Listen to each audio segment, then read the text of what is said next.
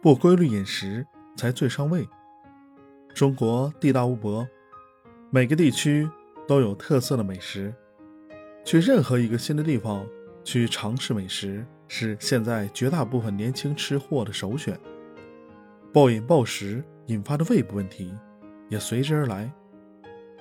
很多打工人由于生活节奏过快，作息不规律，早饭草草糊弄，中午吃得过快，甚至可以不吃。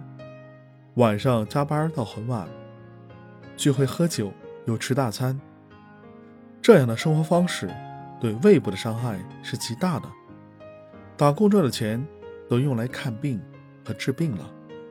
有的人吃饭太快，狼吞虎咽的方式已经成为自己的习惯，直到有人提醒，才发觉自己吃饭太快了。但是。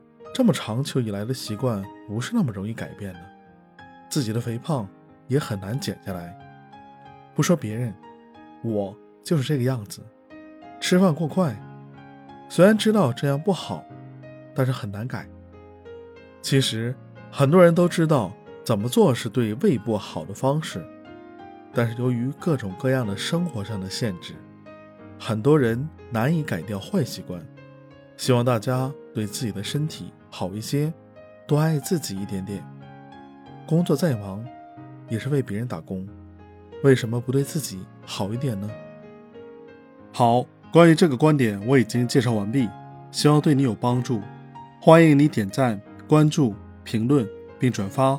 我是好猫卡，我们下期再见。